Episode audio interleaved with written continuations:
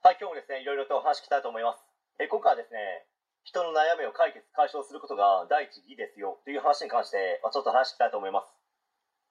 まあ、人それぞれですね、悩みというものが違って、まあ、その悩みも大きい悩みもあれば、小さい悩み、もうどうにもならないので、開き直ったりとか、腹から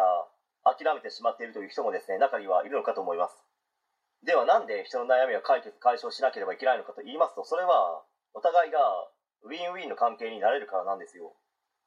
人の悩みを解決解消することによって対価としてお金をもらえるのは嬉しいですよお金を払う側もお金を払って悩みが解決解消できるならば嬉しいという人もいますし、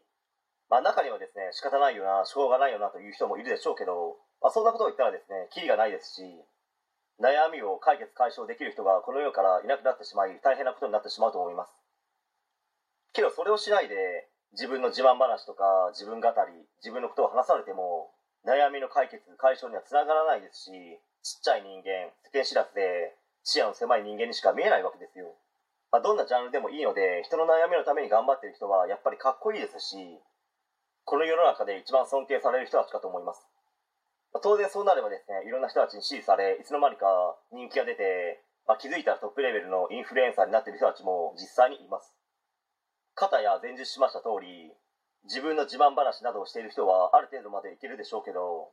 もう気持ち悪いですし嫌われるので、まあ、生涯ですねインフルエンサーになれることはないかと思います、まあ、なので勉強が苦手嫌いやりたくない皆さんが今からやるべきことは自分が人の悩みを解決解消できることは何があるんだろうと考えることですね。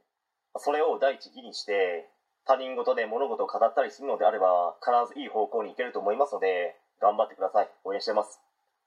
はい、えー今回は以上になります。ご視聴ありがとうございました。できましたらチャンネル登録の方よろしくお願いします。